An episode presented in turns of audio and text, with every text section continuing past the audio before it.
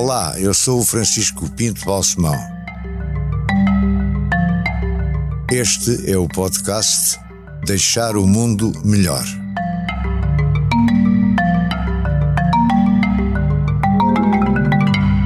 João Bosco Mota Amaral, muito obrigado pela sua rápida e amiga anuência a este convite.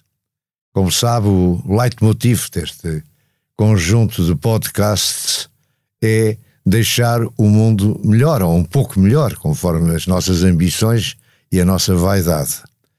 E eh, não vamos falar só sobre isso, vamos falar também sobre si, sobre a sua vida. Se eu bem me lembro, nós conhecemos quando ambos fomos deputados na então Assembleia Nacional. Foi aí que nos encontramos a primeira vez. E você era o mais novo de todos os deputados. Tinha 26, era?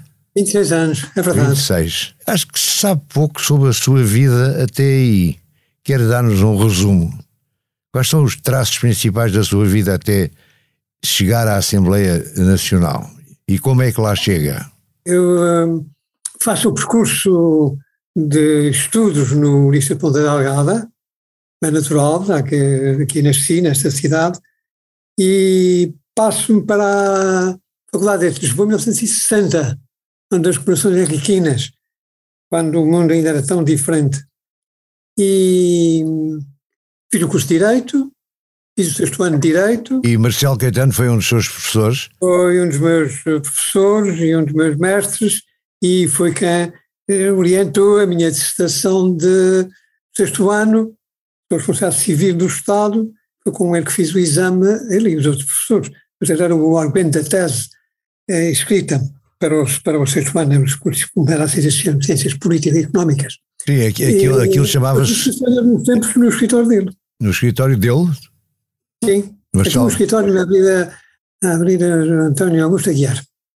E estive trabalhando lá uma temporada. É, trabalhava também com um advogado que tinha escritório, e já fazendo um estágio, aliás, naquela altura. Pronto, e com isto é, quando aconteceu a, a transição é, e Marcelo Guedes passou a ser o chefe do governo, é, comecei a, a, marcar uma presença de comentário político nos órgãos de comunicação social dos Açores, nomeadamente no Diário dos Açores.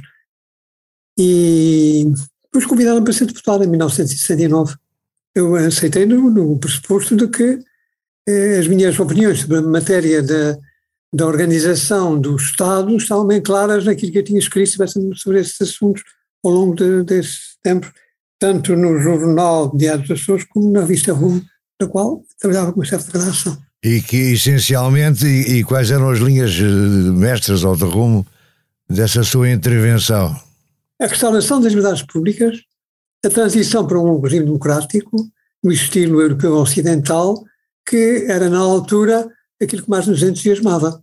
Não estava no meu horizonte uma uh, prática política imediata, estava começando a fazer o meu trabalho como advogado e pensava trabalhar nesta uh, área uh, ao longo da minha atividade profissional. Mas pronto, houve uma mudança, abriu-se a possibilidade de uma intervenção política direta.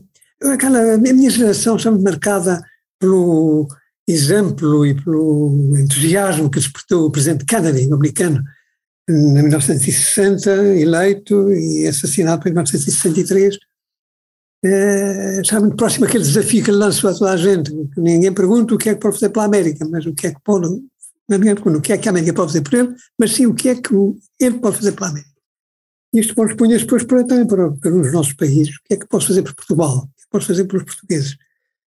Posso fazer para melhorar o, panorama? Naquele sentido que, eh, em que estava comprometido quando cheguei à Assembleia Nacional e encontrei com os outros deputados, Francisco Sá Carneiro, Francisco Balsemão, José Pedro Pinto Leite e outros, eh, imediatamente convergimos nestes objetivos. Eu era, de facto, o mais novo de todos, mas eh, eu ri muito com os mais velhos e, trabalhamos todos em conjunto para dar uma viravolta em Portugal. É o trabalho que fizemos na elaboração de um projeto de revisão constitucional é que, de alguma forma, eh, recolhia as eh, propostas de democratização da República que tinham sido formadas pelos grupos de oposição ao regime de Salazar, eh, foi uma pedrada no charco. É, mas não conseguimos rigorosamente nada. Absolutamente nada, não conseguimos absolutamente nada. É uma maneira de que o processo, o processo nem sequer fosse discutido na especialidade. Mas o impacto que ele teve na opinião pública, como bem se lembra, foi tal que eh, valeu a pena.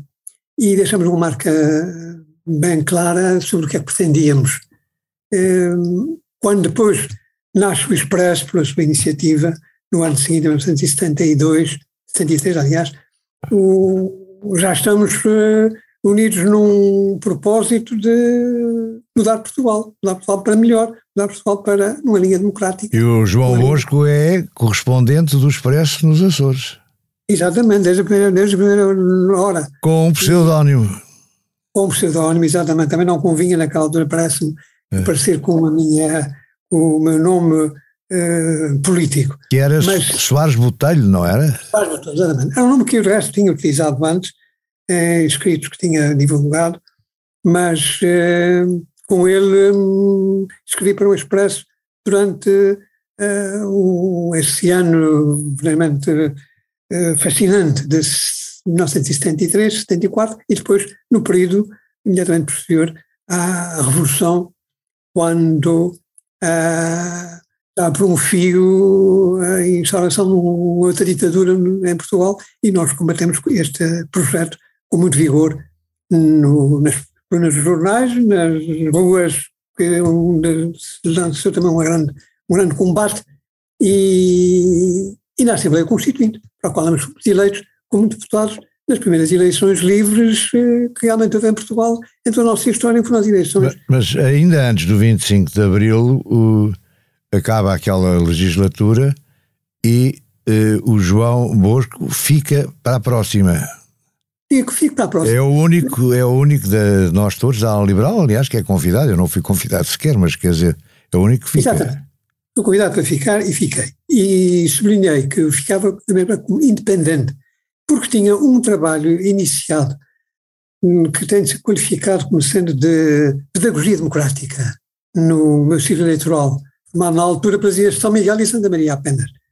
Eh, mas era um trabalho importante, de mobilização de gente nova para uma participação política numa linha também ela democrática e de eh, alteração do quadro político em que se moviam os Açores na, naquela altura. Eh, isto ajudou, depois do 25 de Abril, a lançar o, o Partido Popular Democrático, o PPD, Açores, PPD, o que na realidade pretendia ser, desde o princípio, Partido Social Democrata e que, por isso, assumiu o nome plenamente, na altura própria, eh, com ainda a presidência de Francisco Sá Carneiro.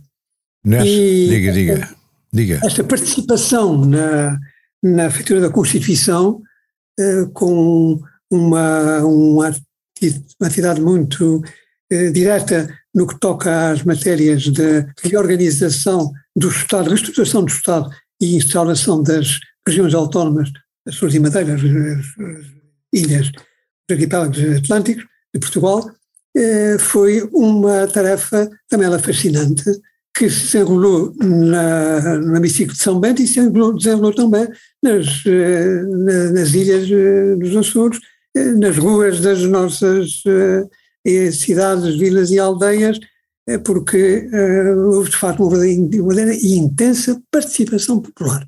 Isso é uma coisa que não deve ser esquecida como marca uh, genética de, do PSD naqueles, no, na, na altura da sua fundação e na altura da luta por uma democracia aberta em Portugal, que foi de facto a consolidar-se progressivamente ao longo dos anos. Mas naquela altura, como se lembra, havia nos Açores eh, correntes políticas e, e, pessoas que queriam separar-se de Portugal. E que... Exatamente. Houve de facto uma corrente independente. Eu lembro-me de ir a uma reunião onde o João também estava e que foi uma reunião muito dura e Sim. acidentada.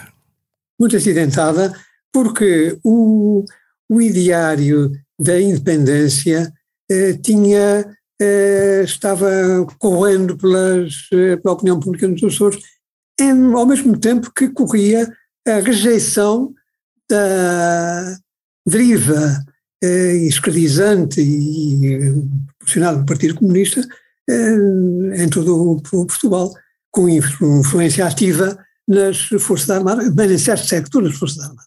Estávamos naquele período posterior ao 11 de março, estávamos no período posterior, no pleno PREC, e nessa altura houve de facto uma, um desejo de nos desligarmos eh, que eh, correu por toda a, a parte e também teve efeito nas fileiras do PSD. Simplesmente tudo isto se acalmou na altura em que, em Portugal, ficou claro que não ia haver uma nova ditadura e assim haver um regime democrático pluralista e, e nele participamos ativamente. Mas não foi assim tão fácil como você agora está a descrever.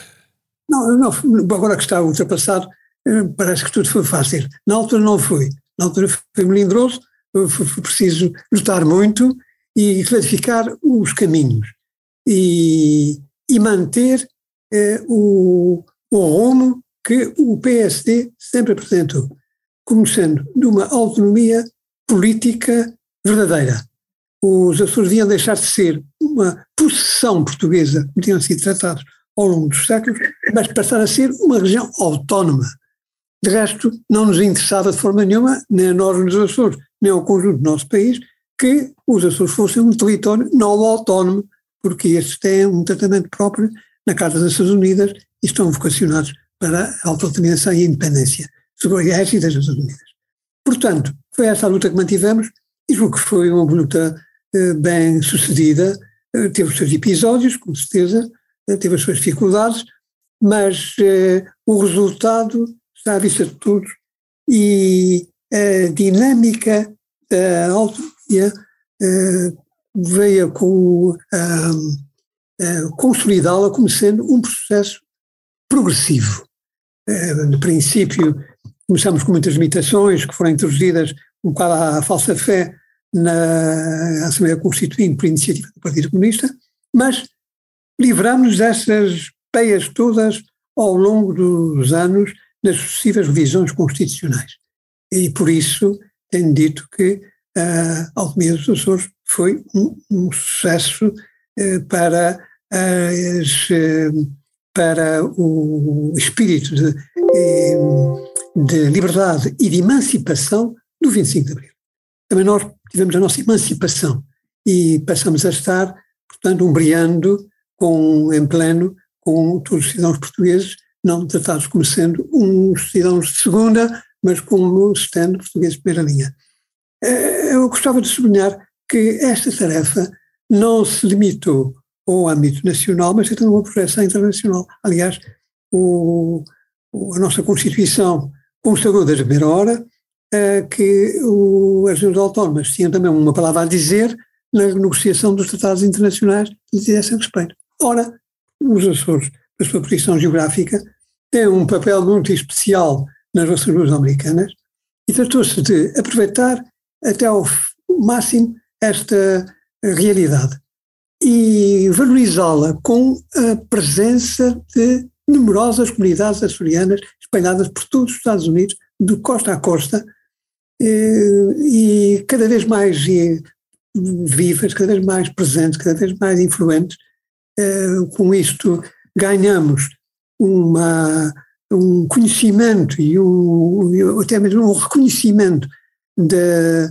dessa, nossa participação, dessa nossa participação nas uh, relações americanas uh, que teve diversas consequências, nomeadamente uma, uma ajuda americana extremamente substancial para a arrancada do nosso, do nosso equipamento para fazermos funcionar nas ilhas uma sociedade moderna, e depois mesmo no relacionamento entre os, entre os dois países. Eu recordo a nossa viagem, quando Francisco Balsemar, o primeiro-ministro, eh, eh, aos Estados Unidos e o nosso encontro com o presidente Reagan eh, na Casa Branca, é as prestações que tivemos lá, eh, o, como o, isto decorreu com grande elevação e, e também por lá usada a palavra para falar sobre essas relações luso-americanas. Mas, mas entretanto, as lajes perderam valor estratégico. Então vamos ver, não é que tenham perdido valor estratégico, é, o mundo mudou, aí é que está. E acho que foi isso que percebemos bem no final dos anos 80, começo dos anos 90. O mundo estava em mudança e aquela tensão que existia leste-oeste e que se centrava no Atlântico hum, foi, esmoreceu, desfez-se uma parte, uma parte importante da presença militar americana nas lajes era destinada a controlar os submarinos soviéticos que estavam no Atlântico, portanto, de armas nucleares. Estes submarinos encostaram eh, depois da, da, da queda do, do, muro de Berlim e do colapso da União Soviética, e mais apareceram no Atlântico, os Estados Unidos entregaram os aviões a Portugal e deixaram de fazer esta, esta atividade. E, atenção, os Estados Unidos não saíram das lajes, não falam em sair das lajes. Reduziram a sua presença para hum, dimensões adequadas ao momento atual, eh, mas eh, a todo momento podem recuperar eh, essa presença porque de acordo com os acordos existentes entre Portugal e os Estados Unidos, essa, é possível votar este mesmo, eh, esta, participa, esta participação e esta autorização de operações militares nas lajes, se houver necessidade. Felizmente agora não há, nós estamos encantados com este facto, porque é melhor viver em paz que viver na iminência de uma guerra. Vamos, vamos voltar ao, atrás e vamos falar do seu tempo como presidente do governo regional. E, isso foram muitos anos. Quantos anos é que você esteve como. 19 anos e, e dias e meses. Porque é que nós tivemos mais um mês? 19 anos de certos completos como presidente do governo regional, portanto, fui eleito para cinco mandatos sucessivos em eleições livres e justas. É um recorde de longevidade. É um recorde. É um recorde absoluto, é verdade. Não, não acha, acha que foi demais, olhando para trás agora ou não? Uh, vejamos. Ou, ou gostava que tivesse sido mais ainda? Não, não, não, não gostava tivesse sido mais. Diga a verdade. Comecei a minha própria iniciativa porque achei que era necessário dar lugar a gente nova que tivesse outras energias e que tivesse outras ideias. Uh, menos era essa ideia, esse era o meu propósito na altura em que deixei essas funções. Mas, Mas ficou-lhe o, ficou o bicho da política e, e, consegue não se meter na política ou continua ah, ativo e atuante? Na política regional não intervenho, adotei esta linha de, desde o princípio e temos, temos, estado, temos dado muito bem com ela, eh, tanto no período longo em que o Partido Socialista foi maioritário, governou aqui nos Açores, como agora que o Partido Socialista está na oposição e existe um governo eh, de coligação a dirigir os destinos dos Açores. E na política do nosso partido, do PSD? Também. Eh, agora, na fase atual estou afastado também.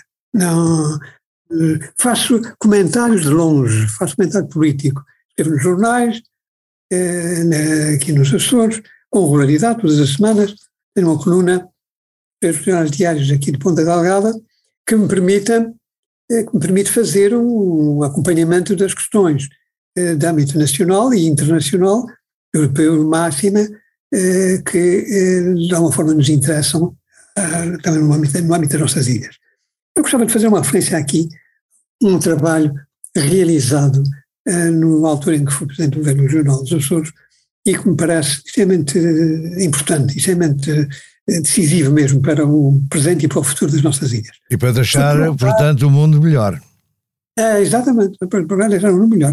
Então, o que é que me refiro? Refiro-me a que o, percebi desde a altura em que se iniciaram as negociações para a Portugal na, ainda então na CE, que era necessário, fundamental mesmo, haver uma política europeia para as ilhas.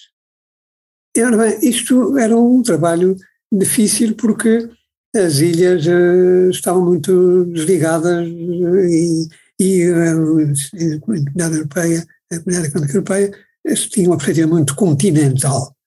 Eh, repare-se que nessa altura ainda éramos eh, só 10 países, conforme Portugal e Espanha entra, passamos a 12. Ora, o, o que é que fiz eu?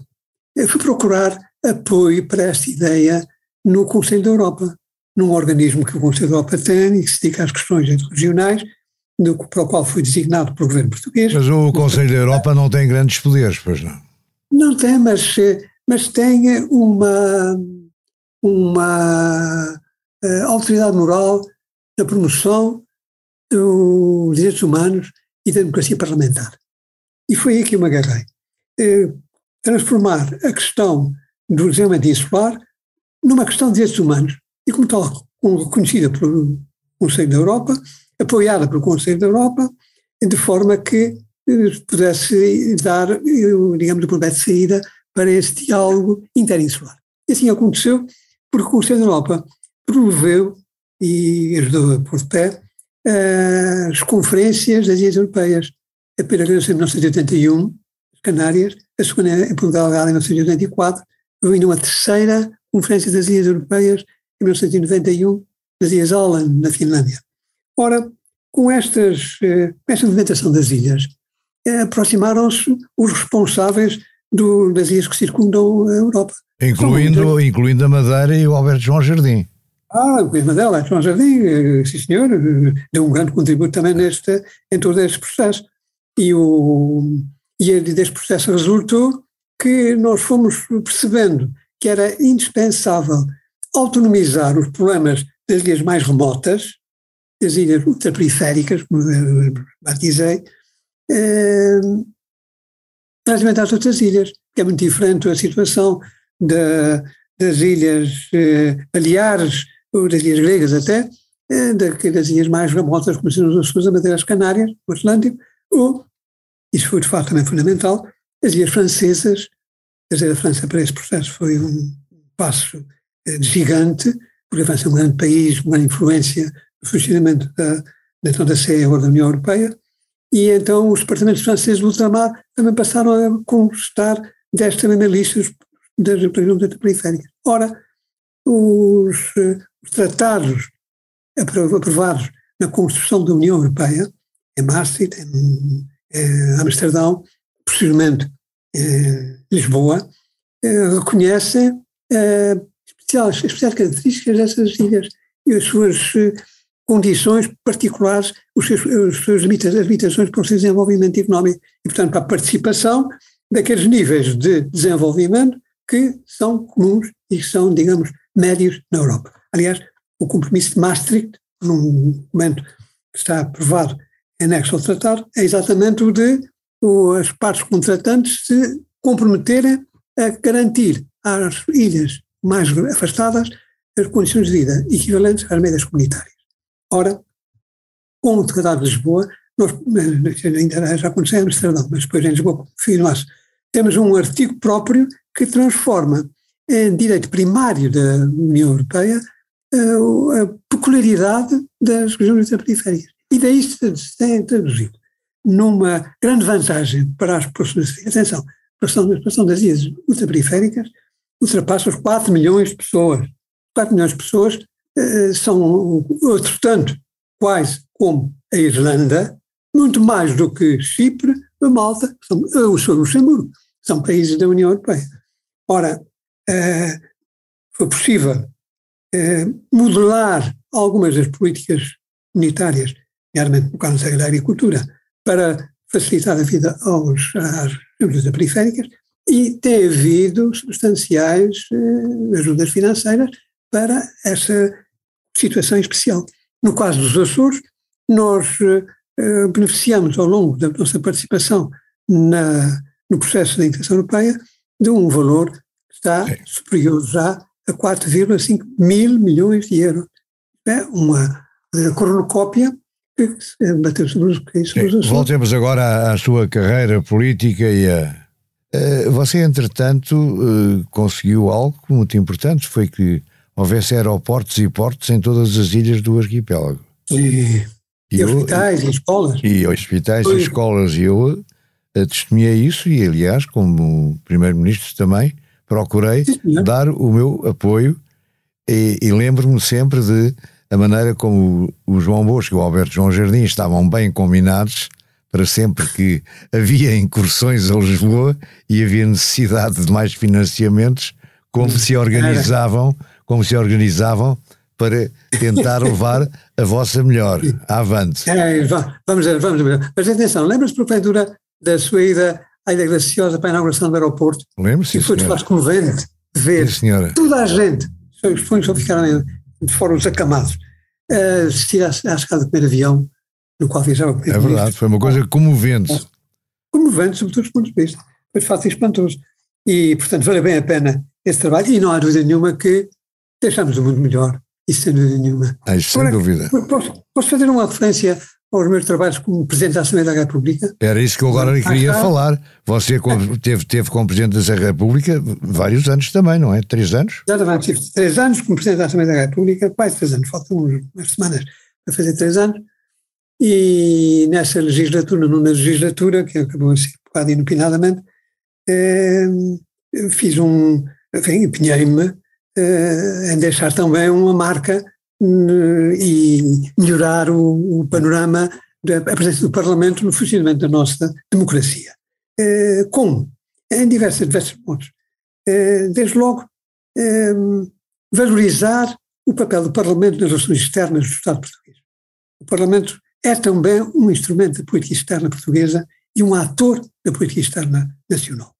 Eh, eu lembro que eh, recebi em Lisboa, na- no Parlamento, que é salas de visitas de, de Portugal, os presidentes dos parlamentos eh, da, dos Estados Unidos da América, Portugal, eh, da Rússia, não creio que tenha votado, da Índia, certeza que não votou nenhum depois disto, eh, do Brasil, eh, do, de Moçambique, e são os presidentes da República. Você Moçambique. está a falar tanto de política externa que às vezes parece-me um ministro dos negócios estrangeiros frustrado. Bom, eh, eh, de facto, interessei muito para essas matérias e para envolver o Parlamento nessas matérias. Eh, ainda hoje em vigor o, no quadro do funcionamento da Assembleia da República diplomas que foram feitos no meu tempo, nomeadamente o, o referente às, eh, aos grupos de amizade e à participação da, da Assembleia da República em de- de- de- diversos organismos internacionais. Aliás, um dos aspectos importantes que já não foi concluído depois eh, pelo Presidente Jaime Gama foi a, trans- a criação de um órgão interparlamentar na comunidade dos países de língua portuguesa, a CPLP. Eh, ma- ma- os primeiros passos foram dados no meu tempo, com a aprovação de um, de um fórum desenvolvendo uma iniciativa do meu antecessor, do, do Presidente Almeida Santos, eh, e, mas eh, o objetivo era haver mesmo uma alteração do tratado fundador da CPLP e a criação de uma Assembleia Parlamentar que hoje existe e funciona, e até funciona com muito, muita eficiência. Infelizmente não consegui aquilo em que me empenhei e procurei mobilizar os, os presidentes dos outros parlamentos dos países membros da União Europeia, que foi a criação de uma Assembleia Interparlamentar Europeia, representando os parlamentos nacionais no âmbito comunitário. Não é um organismo que devia eh, estar ao mesmo nível do Parlamento Europeu.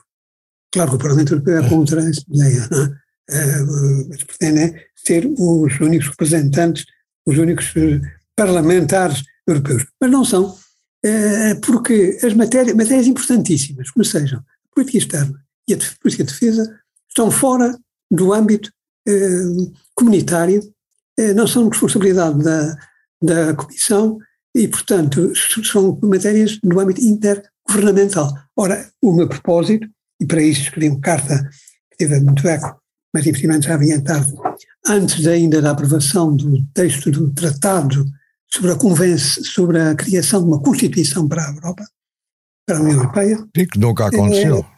Não aconteceu, infelizmente a Constituição foi caminho, eh, infelizmente, felizmente, não sei bem se, o que dizer.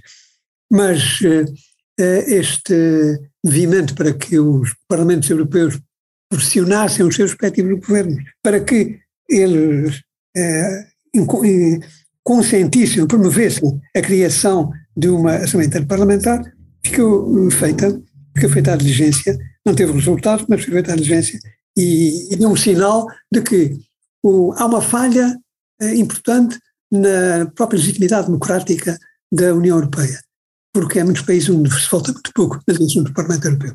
Ora, nas eleições nacionais é, não é assim. E parece-me que a legitimidade europeia seria acrescida se os Parlamentos Nacionais tivessem uma representação institucional no funcionamento da União. Isso não aconteceu, não, não, o não foi continuado. Um dos pontos nos quais eu me empenhei nessa altura foi na, na liderança, na tentativa de liderança de Portugal relativamente aos países de adesão. Isso não teve sequência, verdade se diga, mas foi pena, porque os países da adesão, que vieram depois de entrar em 2004 no Tratado da Roma, eh, eram países, a exceção da, da, Polónia, que é muito grande, eram países da dimensão de Portugal, eram países médios, alguns até mais pequenos que Portugal.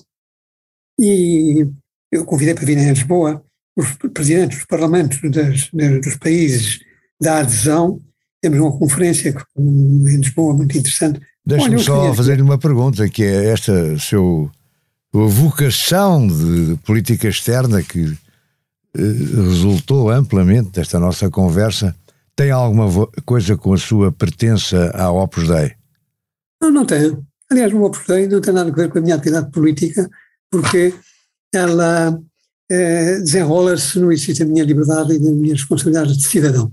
O que sim tem é com o gosto que eh, desde sempre tive pelas questões internacionais e que me levaram a observar muito, a escrever muito, a pensar muito acerca das relações internacionais. Mas não, não se importa de falar um bocadinho mais sobre a, a Opus Dei, que é uma coisa que toda a gente, quando fala sobre si, fala disso e, e ah, bom, eu bom, gostava que você...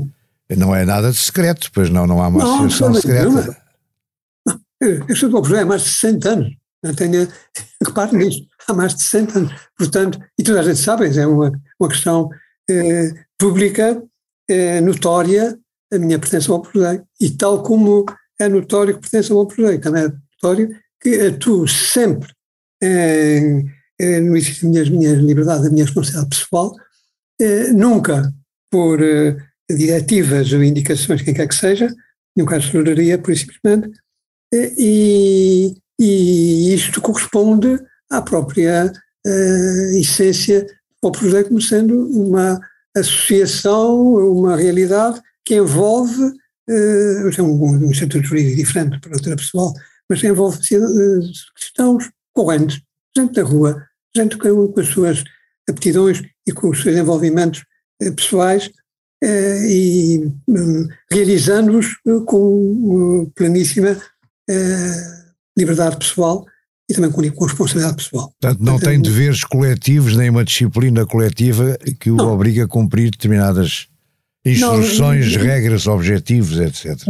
Nada disto, nada disto. E, nomeadamente, no que toca às eh, todas as questões do âmbito profissional eh, e às opções livres de cada um, é óbvio que cada um segue pelo seu caminho, cada um toma as suas posições, eh, os que se interessam pela política trabalham na política, os que interessam por outras coisas trabalham outras coisas.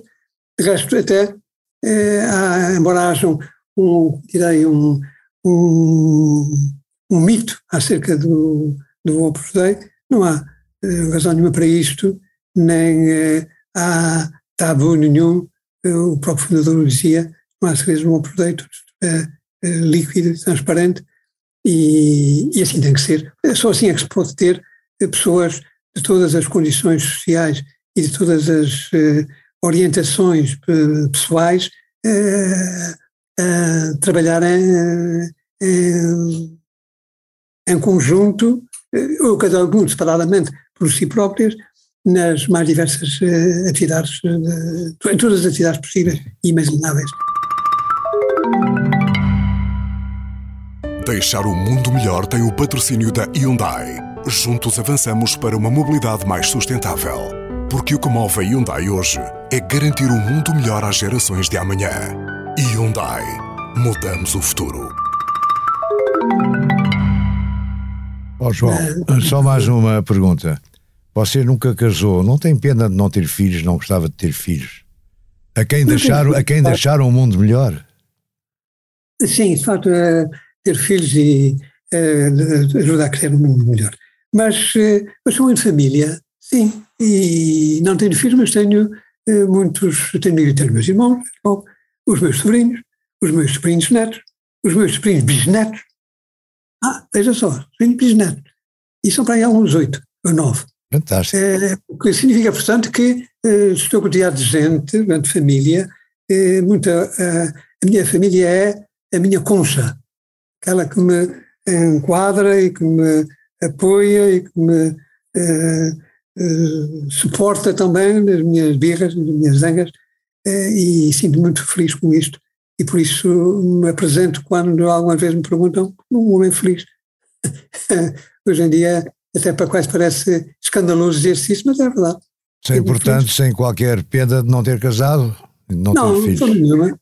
É uma opção e é uma, uma atividade, é uma opção e que me permitiu também a liberdade de atuação nos mais variados campos, com, com, sem ter uh, atrás de mim o, o, responsabilidades uh, diretas de uma família constituída e da minha responsabilidade direta. É uma opção válida e sua, como é evidente. Olha, eh, gostei muito, muito obrigado. Acho que fez um, um tour de horizonte bastante grande.